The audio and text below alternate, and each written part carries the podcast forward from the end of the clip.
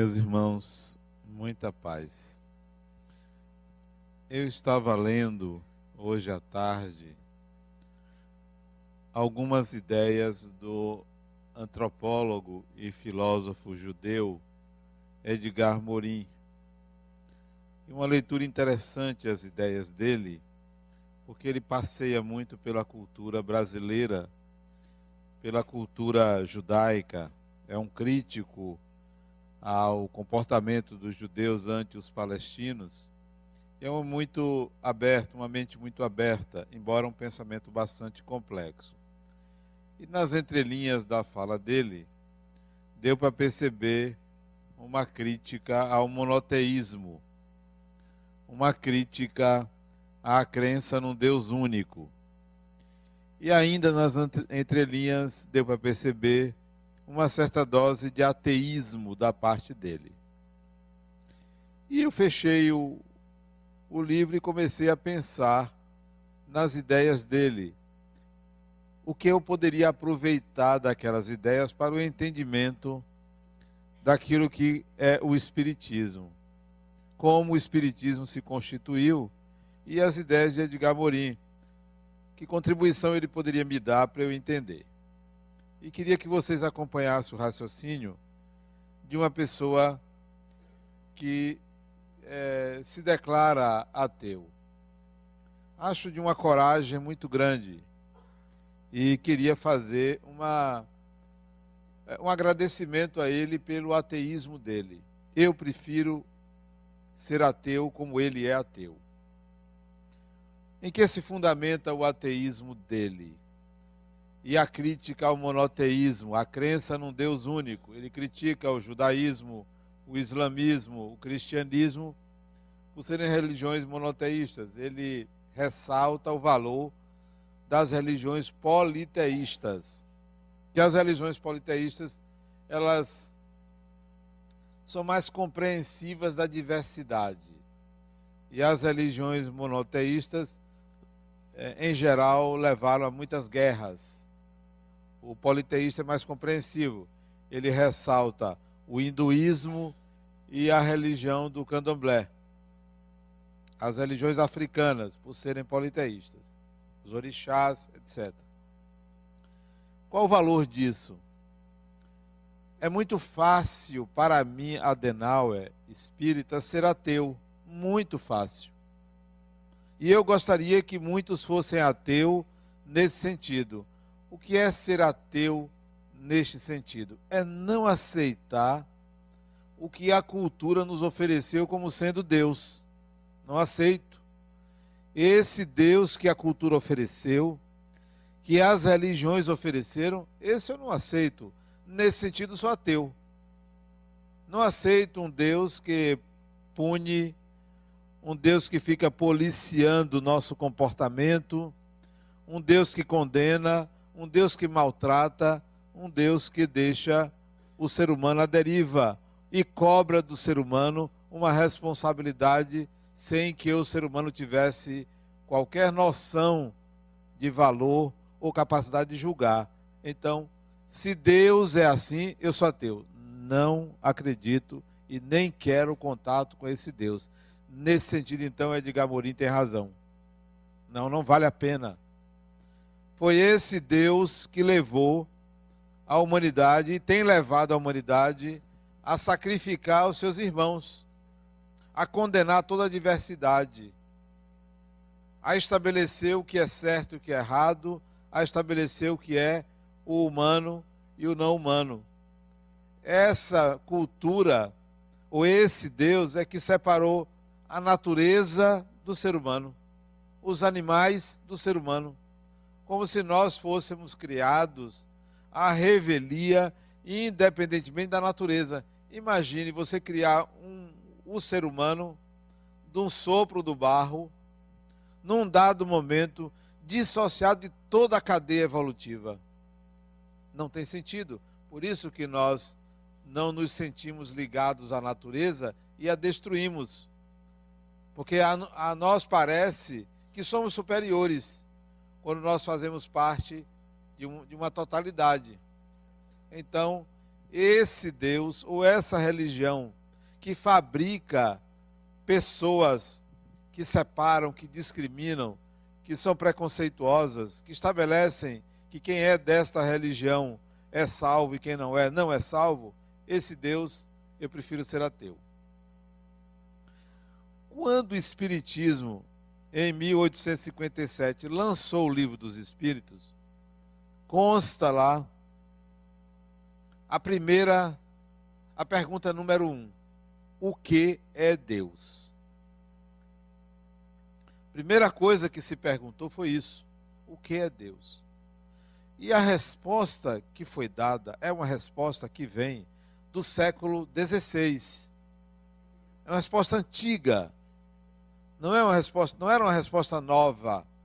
Não era inusitado. O livro dos Espíritos tem muita coisa inusitada, mas essa não era inusitada a resposta. Deus é a causa primária de todas as coisas, a inteligência suprema.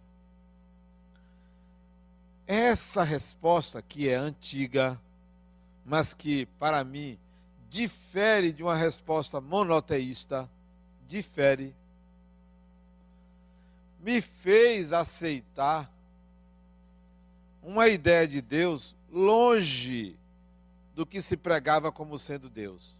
Essa resposta me fez não acreditar em Deus. Não acreditar porque eu não via nesta resposta uma figura concreta, uma unidade. Eu não via nessa resposta o Deus dos cristãos, o Deus dos judeus, o Deus dos muçulmanos. Eu via uma resposta colocando Deus como uma causa e uma causa não é uma pessoa, não é um espírito, não é uma energia, não é uma unidade. A resposta é filosófica, mas uma resposta que me tirou de uma crença num Deus cruel, num Deus discriminador. Então, a descrença de Edgar Morin é a minha descrença. Eu me encontrei nas respostas dele, na análise dele. Perfeito. Perfeito. E olha que nós estamos falando de um filósofo judeu. Alguém que tem uma história religiosa, mas que tem suficiente senso crítico para não aceitar tudo que vem da religião conforme a cultura determina ainda mais sobre o saber. Ele escreveu um livro, parece que eu copiei ele, porque ele escreveu um livro em sete volumes. Eu também escrevi um livro em sete volumes. Estou escrevendo. Só que não me compararia jamais a Edgar Morin, porque a inteligência dele supera para mim a inteligência até da época dele, ele está vivo ainda. Uma das grandes cabeças pensantes sobre religião, sobre sociedade. Ele escreveu um livro sobre o método. O método, o método de se estudar, de se aprender. O método. E ele coloca que o conhecimento humano não pode se limitar à cultura, à monocultura. Não pode ser um conhecimento simplesmente interdisciplinar. Tem que ser transdisciplinar, interdisciplinar tem que ir além da cultura, além da linguagem, além da época. Daí a sua visão mais ampla sobre o saber, sobre o aprender, sobre a educação. E aí eu vejo a excelência do Espiritismo ante ideias novas, que Edgar Morin é atual. A excelência do Espiritismo. Só que nós pegamos o Espiritismo e enquadramos numa religião tradicional, dominical, rotineira, quase que para nos salvar. Nós fizemos isso, estamos fazendo isso. Não deveríamos. O Espiritismo, como doutrina, o Espiritismo, como uma filosofia, vai além desse enquadre que a gente dá. Não só na questão de Deus. Já disse aqui, repito, eu não acredito em Deus. Não acredito. Por quê? Porque eu saí do sistema, consegui sair, e não foi simples, do sistema de me ajude, resolva-me, solucione meus problemas, me cure. Eu saí desse sistema, saí. Graças a Deus, eu saí desse sistema, não me enquadro nesse sistema. Aparentemente vocês vão dizer, mas esse sistema me consola. Esse sistema atende às minhas necessidades. Permaneça assim, que você vai ficar dezenas de encarnações indo e vindo nesse sistema. Eu prefiro dizer porque é real, eu não acredito em Deus, eu sinto Deus, é um sentimento. Não me pergunte o que é Deus, que eu não sei, não tenho a menor ideia. E isso para mim vem da excelência do Espiritismo. Foi o Espiritismo que me ensinou isso. Mas a maioria reduz o Espiritismo a uma pílula, a um comprimido que se toma para se curar depressão. Absurdo, né? Acreditar que um componente químico vai resolver um problema que é subjetivo, emocional, às vezes espiritual. É pensar que o Deus que a gente acredita vai resolver tudo. E o sistema que ele criou é simples, ó. Vá lá embaixo, faça o certo, que eu lhe premio. Se você fizer errado, eu lhe puno. Esse é o Deus que nós acreditamos e construímos. Até quando? Deus tem que ser sentido. Enquanto você não sentir, você vai ficar pedindo, você vai ficar nos quatro cantos chorando, buscando essa divindade, que ela apareça para você, que ela lhe dê uma prova. Esses dias eu também assisti a um filme que me deixou reflexivo, Noé. Eu não tinha assistido o filme Noé. Todo mundo sabe a história de Noé, né? Da arca de Noé. E os diálogos que ele tinha com as pessoas, as visões que ele tinha, os sonhos que ele tinha, demonstrava que Deus para ele era uma força tão poderosa que ele aceitava aniquilar a família dele em favor dos animais.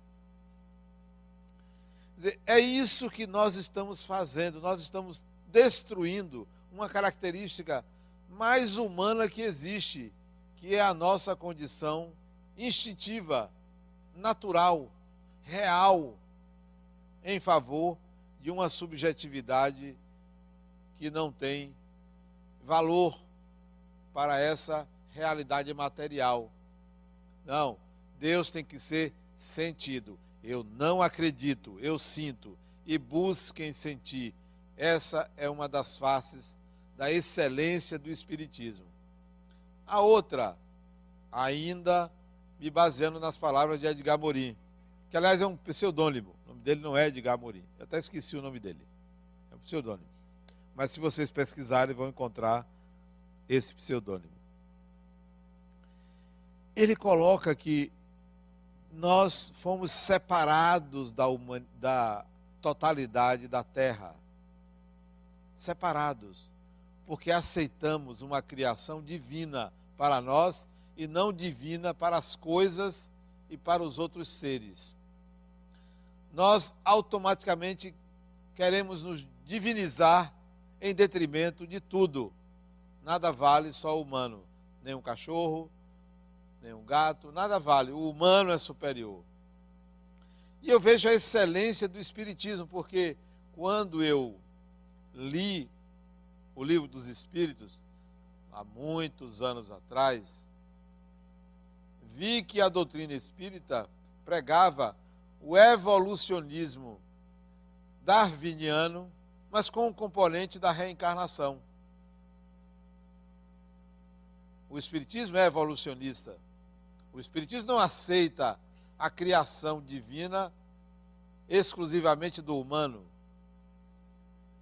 de fato, o nosso corpo é resultado de um processo longo de evolução. E o espírito vem acompanhando este processo. Nós estagiamos nas formas primitivas da natureza. Então, a excelência do conhecimento espírita. Hoje, em pleno século XXI, há quem pregue algo contra o evolucionismo, a favor do criacionismo, a favor de que Deus criou de fato o ser humano prontinho, está aqui. Faça-se a minha imagem e semelhança. Eu imagino certas pessoas feias, horríveis, né? A imagem e semelhança de Deus. Deus deve ser um transformista que tem várias caras, várias faces, porque é de uma. Chega, é gritante a feiura da pessoa. Não. Isso é um mito. O Espiritismo traz algo muito mais adiante. E olhe que o evolucionismo de Darwin surgiu, ou foi publicado, em 1859. Darwin publicou A Origem das Espécies em 1859. O Espiritismo é de 1857. Já trazia as ideias evolucionistas. Sim, o conhecimento espírita não pactua com esse saber é, tipicamente religioso tradicional de que nós somos seres, só nós somos seres exclusivamente divinos. Eu só faço exceção à barata. É a única exceção. Porque eu não sei onde é que Deus estava com a cabeça a fazer um bicho daquele. Mas o resto é tudo divino. Brincadeiras à parte, a, a excelência do conhecimento espírita adiciona a reencarnação à evolução. Porque o pensamento tradicional sobre reencarnação não é este, não. O pensamento tradicional é: você reencarna para pagar, você reencarna para resgatar, você reencarna porque você errou, você vai ter que consertar. Esse é o pensamento tradicional. O Espiritismo é melhor do que isso. Mas muitos espíritas e espíritos teimam em ficar nessa tecla. Você está aqui para pagar. Você veio para resgatar. Você veio para consertar. Você errou, tem que voltar. Quer dizer, a reencarnação não leva o espírito a algo novo e diferente, mas sim a viver do passado. O espiritismo é melhor do que isso. A reencarnação é um mecanismo de evolução. Para quê? Para que o espírito entre em contato com o novo. Cada reencarnação é uma nova experiência. Uma nova experiência. Que pode ter a ver com o passado ou não. Ou não. Pode ter a ver. Numa das frases de Edgar Morin, ele fala que nós somos uma unidade numa aventura. Numa aventura.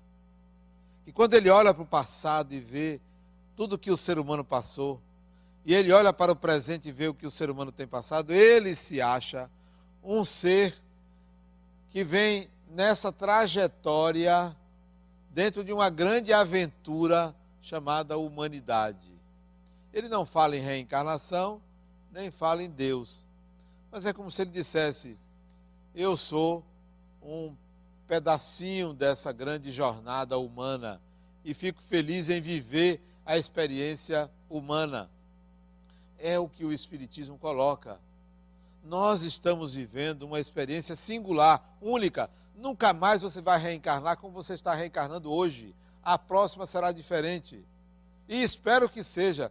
Já pensou o mesmo marido? A mesma mulher? O mesmo vizinho. Já pensou? Os mesmos colegas. Um ou outro, vá lá. Um ou outro. Que você aceite. E a si mesmo venha diferente. Deus parece que não gosta do igual, de mesmice, de repetição, de clones. A experiência reencarnatória é algo novo para o espírito, é uma nova experiência. Quem quiser viver do passado, que viva. Quem quiser que está pensando que está pagando o que fez de errado no passado, que continue nesse derrotismo, nessa vitimização.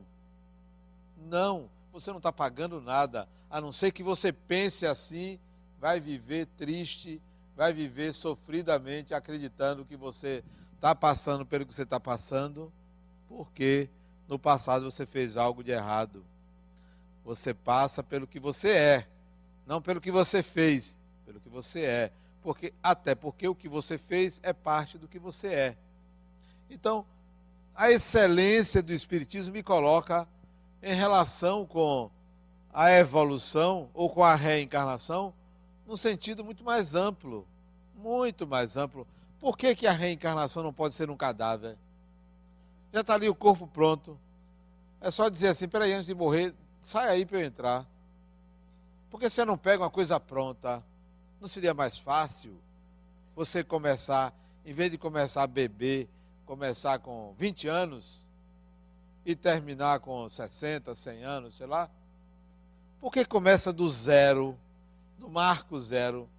Porque é novo. Não tem que pegar a experiência de ninguém, não tem que pegar o corpo de ninguém, é o seu. E um detalhe: esse corpo que você tem, olha que coisa maravilhosa. Esse corpo gordo que você tem, eu nem vou olhar para a pessoa para não pensar que é perseguição. Esse corpo feio que você tem, esse corpo deformado que você tem, esse corpo cheio de defeitos, o próximo será diferente. Olha que coisa boa. Mesmo que você maltrate ele, porque tem maltratado, mesmo que maltrate, será melhor. Sabe por quê? Porque os pais da próxima encarnação, os pais, o DNA dos pais terá prevalência sobre o que você faz com seu corpo. Terá prevalência. Vai prevalecer. Os seus pais influenciarão muito mais na formação do próximo corpo do que o seu passado. Então, trate de arranjar pais melhorzinhos. Faça uma seleção quando você estiver do outro lado. Quando você vai reencarnar, pergunte se ele faz exercícios. Pergunte o que é que come, como se alimenta. Veja mais ou menos no espelho como é que a pessoa é. Para você reencarnar melhorzinho. Já pensou se você pegar pai e mãe já gasto demais, né? Feio, horrível, que não cuida do corpo? Quer dizer, o corpo da próxima encarnação tem a ver mais com seus pais. A questão é se você tem merecimento para ter pais que cuidem de fato da, do, da sua saúde. Se tem esse merecimento. Porque tem uns aí que eu não queria ser filho de jeito nenhum. Não queria. Não queria. Não queria como pai, como mãe, porque são muito desligados, desleixados, é, desprezam muito os cuidados com não só a personalidade e o corpo. Se a gente pudesse selecionar, se a gente pudesse fazer uma, um, um leilão, quem me quer? Quem me quer como, como filho? O ruim é que tem gente que vai se oferecer e não vai aparecer ninguém. Querendo, né? Eu assisti a um filme, eu assisti, eu acho que esse filme, umas 20 vezes. É o filme que eu mais assisto, mais repito. E aconselho vocês a assistirem. O filme se chama. Aliás, não vou contar o título, não. Vou dizer o que é. É o Dia da Marmota numa cidade americana. Alguém assistiu esse filme? O Feitiço do Tempo. O Feitiço do Tempo. É um filme fantástico, que ele morre várias vezes até ele descobrir uma coisa preciosa. Nesse filme tem uma cena do cinegrafista que a pessoa é leiloada e ele pensando que ele ia ser, as mulheres iam querer ele. E uma velhinha arremata ele por 25 centes. Né? Então tem gente que vai ficar assim, procurando um pai, uma mãe, e não vai achar porque ninguém quer, porque não tem valor, a pessoa não tem o valor que deveria ter. A excelência do Espiritismo pega a reencarnação, um conceito hindu, uma percepção do hinduísmo de que a reencarnação é um fato, mas que no hinduísmo a reencarnação é para punir o espírito. O espiritismo vê na reencarnação um processo, algo real, algo da vida, algo inerente ao evoluir do espírito. Então, não vamos mais pensar em causalidade, em resgate, em punição. Saia dessa vitimização e lute e melhore sua encarnação. A próxima será melhor, mas você está nessa, faça o melhor possível. Olha a excelência do Espiritismo. Quando eu li o livro dos médiuns, na mesma época que eu li o livro dos Espíritos, eu disse, gente, então pode se comunicar, tem mediunidade, eu quero saber como é que isso funciona comigo. Esse negócio de medo de espíritos, isso é a cultura que induzi, nos induziu. Quanta gente tem medo, medo por ignorância, só sai perdendo. É a mesma coisa da crença naquele Deus, é o medo de espíritos. Ora, tome para si, eu quero que isso aconteça comigo. Eu quero saber como é que funciona. Eu não vou criar a imagem de um fantasma, de algo sobrenatural. Se eu sou médium, eu quero sentir essa faculdade. Eu quero conversar com espíritos. Eu estudei o Espiritismo por 10 anos. 10 anos. Sem ter nenhum contato espiritual. 10 anos. Sem ter conversado com nenhum espírito incorporado no médium. Até um dia, um dia, tudo tem um dia, que um espírito resolveu, na minha frente, movimentar uma cadeira. De um lado para outro, numa sala que só tinha eu e mais duas pessoas. Eu achei aquilo fantástico. Me arrepiei.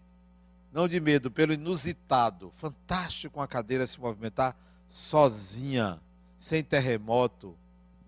Sozinha. Aí eu simplesmente disse: Que bom que você quer conversar. Vamos conversar. Conversei com a cadeira mais de duas horas. Imagine. Porque fizemos uma combinação. Se era assim, se a resposta era sim, duas vezes para a direita. Se a resposta era não, uma vez se movimentada para a esquerda. E ali ficamos conversando numa empresa ali na ladeira da Barra, isso em 1985. Não me preocupava com o fenômeno, porque o Espiritismo pega a mediunidade, diz assim: olha, tem, mas você é médium.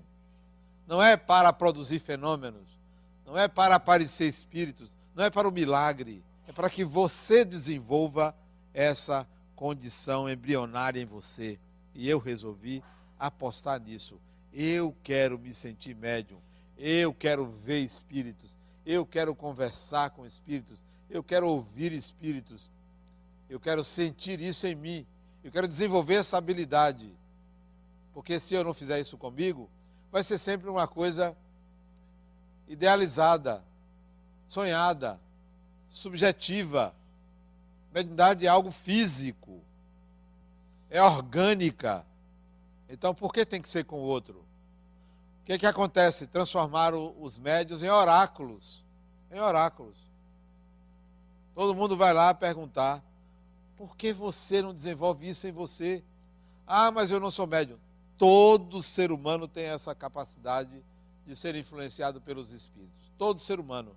Então, você deve desenvolver sua mediunidade. É passível de desenvolvimento. Então,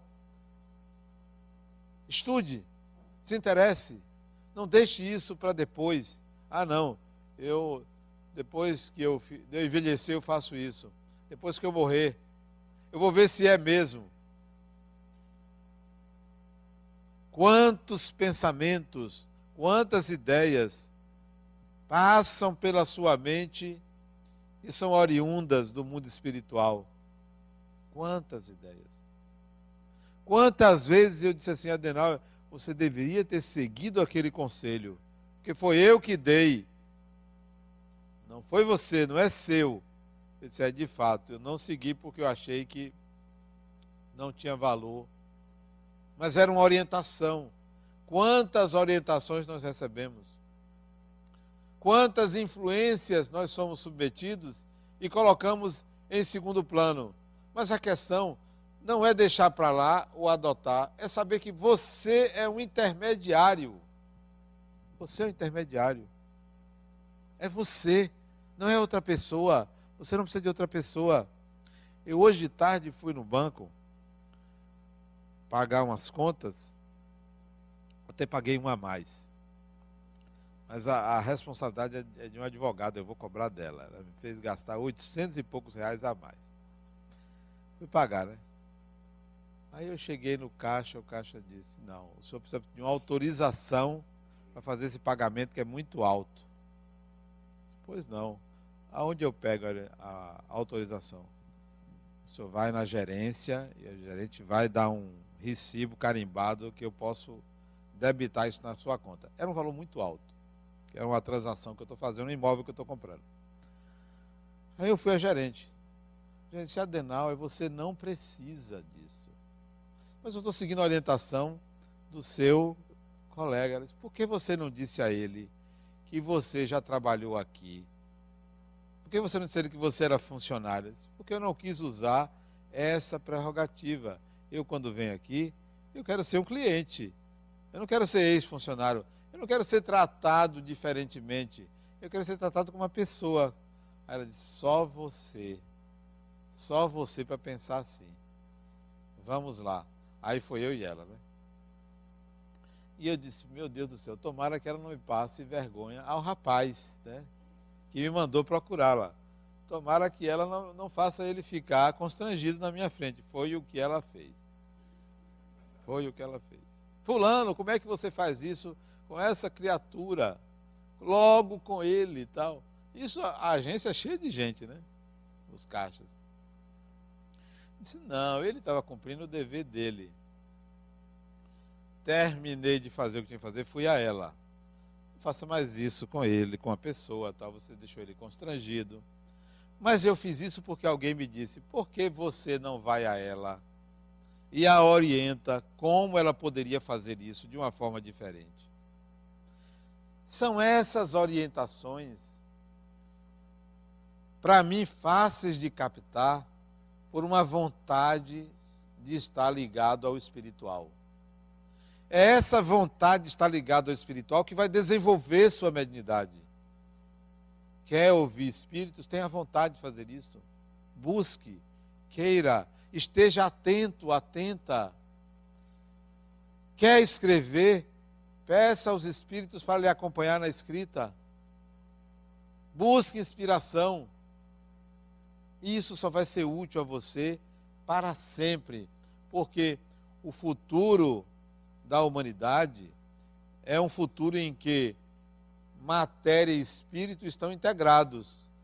Mundo espiritual e mundo material serão a mesma sociedade, onde você vai ali numa lan house espiritual e conversa com o espírito.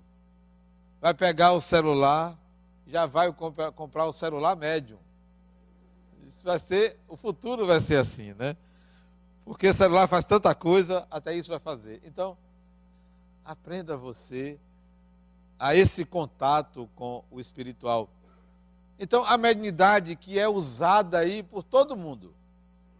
Todo mundo. Eu tenho uma paciente, olha o que é mulher. Eu tenho uma paciente que todo mês ela consulta pelo menos três tarólogas. Pelo menos três. Três, não é uma não. E é todo mês. Três. Diz, criatura, por que três? Porque se uma errar, tem a segunda, para tirar a prova. Mas e a terceira? É porque se as duas errarem, tem uma terceira que me serve de garantia. Mas por que todo mês? Ah, eu só eu só confio assim. Ela é gerente de uma loja. E ela para admitir uma uma funcionária, ela pega o nome e leva para as tarólogas. Para a taróloga dizer, essa tem uma boa energia ou não tem. Aí ela contrata.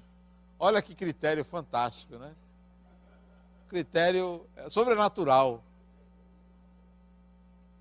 A mediunidade é usada aí por tarólogas, por xamãs, por médios das várias religiões. Até pela Igreja Universal usa médium.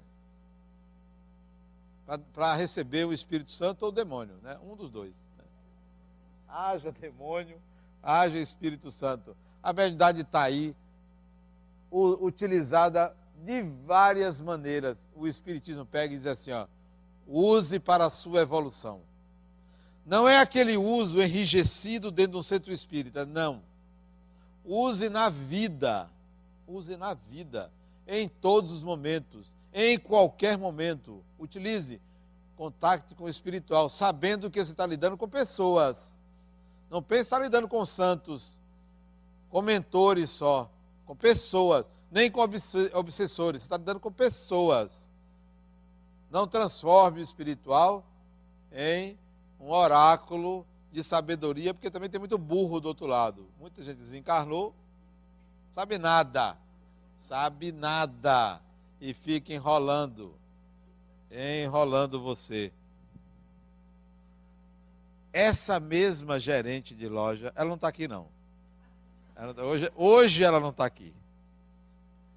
Ela não casou. Não casou. Ela é solteirona, né? Que não é nenhum defeito, né? Nenhum defeito. E ela sempre pergunta, e as respostas vêm nas cartas para ela. Ela virá uma pessoa que vai aparecer na vida dela e vai fazê-la feliz. Pronto. E essa cartomante que, que é a que mais fala isso para ela, é a que mais ela gosta. É a que mais ela gosta. A mediunidade está aí sendo mal baratada, né? A gente transformou a mediunidade num instrumento barato, ou então, dentro do centro espírita, num, numa cadeia rígida, numa prisão, só pode ser assim. Não. Aqui no centro mesmo tem reunião mediúnica, todo tipo. Que você entra e participa, que você não entra, que tem psicografia, que não tem, todo tipo. Desenvolva a sua mediunidade a serviço da sua evolução, porque vai lhe ser útil em vários momentos da sua vida, tanto encarnado quanto desencarnado. Vai lhe ser útil. O Espiritismo pega, veja a excelência, pega as coisas e dá uma utilidade para a evolução do espírito. O Espiritismo pegou o cristianismo, uma parte do cristianismo, uma parte, não pegou todo, não, porque se pegasse todo, nós estávamos fritos. O cristianismo foi responsável por muitas guerras, muitas guerras, ainda é pegou uma parte. Olha o que Allan Kardec fez. Ele não fez uma doutrina, porque ele também é autor dessa doutrina, ele e os espíritos, embora ele disse que é dos espíritos, mas ele também escreveu muito. Ele não pegou a doutrina e disse: Olha o que é que o cristianismo acha dessa doutrina. Vamos nos submeter ao cristianismo. Não. O evangelho é de acordo com o espiritismo. O espiritismo analisa o cristianismo. O espiritismo critica o cristianismo. Não, não, não estamos abaixo do cristianismo e não somos o cristianismo novo. Nós somos uma forma nova de apresentar uma parte do cristianismo, porque o Espiritismo pegou algumas palavras de Jesus, algumas ideias dos cristãos, de Paulo, dos apóstolos, não é tudo, porque se pegar tudo, estávamos fritos. Imagine se a gente pegasse tudo de Paulo, o apóstolo, cristianismo, que dizia que a mulher estaria sempre em segundo plano. O que é que vocês, mulheres, acham? Se o Espiritismo adotasse isso, não teria vez, voto, lugar, teria que todo mundo andar de burca. Não. O Espiritismo é maior do que o cristianismo, porque traz uma visão moderna, revolucionária, evolutiva do ser humano. Não enquadrou ninguém para ficar sofrendo. Então, ele, ele escreveu o Evangelho segundo o Espiritismo. Mas muitos transformam o Evangelho numa Bíblia. Pega e lê como quem está lendo a Bíblia. Com todo respeito à Bíblia, que é um livro dos judeus, dos cristãos, mas não é o livro dos espíritos, porque o livro dos espíritos foi escrito em 1857. Aliás, escrito a partir de 1855 e editado em 1857. Então é uma visão nova, diferente. Não é a mesma coisa. Não podemos pensar que é a mesma coisa. O Espiritismo pega o espírito e acaba com a linguagem de alma. Mas muitos espíritos ainda chamam de almas, almas desencarnadas, almas encarnadas. Não, somos espíritos, não tem alma. Alma é um conceito que tem várias ideias embutidas. Você pode chamar de alma a substância de uma coisa, você pode chamar de alma a, a, a energia de algo, você pode chamar de alma o desejo. Espírito não é alma, espírito é uma pessoa. Pessoa é você, sou eu, é qualquer outra pessoa. Então, a excelência do espiritismo é assim, ó, desconstrua o que você aprendeu. Só que a gente tem dificuldade de desconstruir. Ficamos ali batendo na mesma tecla, buscando salvação e com medo de alma. Com medo de alma. Assistindo a, a vida passar e a gente ali pregado como se nós fôssemos degradados, prisioneiros Há quem diga que a encarnação é ruim. Há quem pense que é ruim. Eu me lembro de um espírito que era mentor de uma reunião mediúnica que eu participei há muitos anos atrás. Muitos anos. Olha que eu participei de reunião mediúnica há muitos anos. Hoje participo muito pouco. Muito pouco. Porque participei muito. Encheu, chegou na medida. Esse espírito, toda reunião, ele dava uma comunicação no final de uma mensagem de consolo, de esclarecimento. Era um espírito mais elevado. E nós gostávamos de ouvir aquelas mensagens. As reuniões eram ali no Pelourinho. Até que um dia, não, Pelourinho não, ali na Carlos Gomes. Até que um dia esse espírito no final da reunião, começou a chorar. E ninguém esperava que mentor chorasse. Né? Não é dado a mentor chorar. Como se não fosse um ser humano, né? Por que está chorando, minha irmã? Por que está chorando? Está chorando? Eu estou triste. Estou triste. Triste porque eu vou reencarnar. Dizer, tinha sabedoria para umas mensagens, mas atrasado, porque considerava a reencarnação algo negativo, ruim. A reencarnação, estar no corpo, é uma maravilha. Uma maravilha.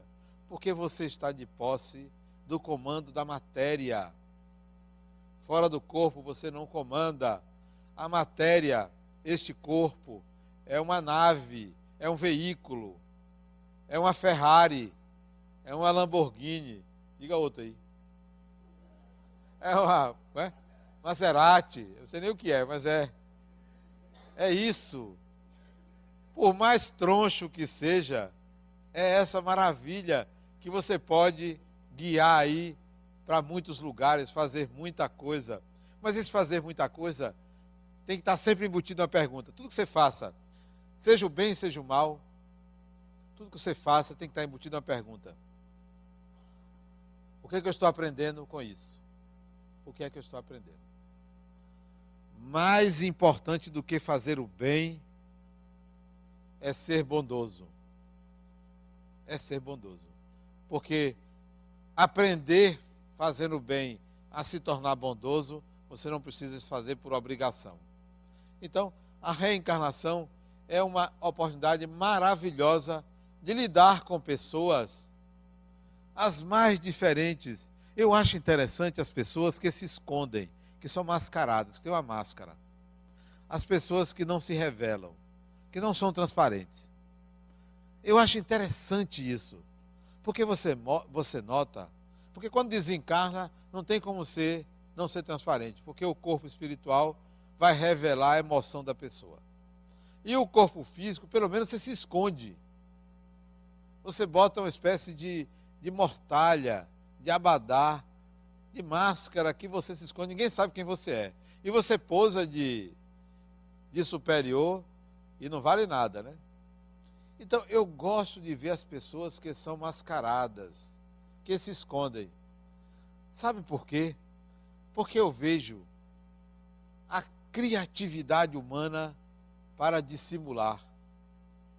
A criatividade humana para se esquivar de quem o sujeito é, a pessoa é. O quão criativos nós somos.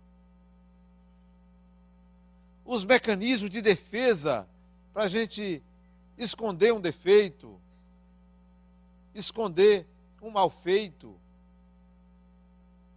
é de uma riqueza fantástica. Isso só é possível graças ao corpo físico. Porque de longe todo mundo é normal. De longe todo mundo se parece. De perto é que você começa a ver o quão criativo é o ser humano. O quão rico é o ser humano. E se o ser humano é essa diversidade toda, é porque o Criador, é porque Deus tem todas essas faces, tem toda essa criatividade, porque não há nada do, no, no humano que não seja divino. Absolutamente nada. Tudo do humano é divino. Então, as ideias de Edgar Morin, para mim, ideias novas, complexas, me levaram a ver a excelência do Espiritismo. Não a supremacia, não de ser melhor, a excelência por apresentar ideias arejadas, renovadas e principalmente libertadoras. Muita paz.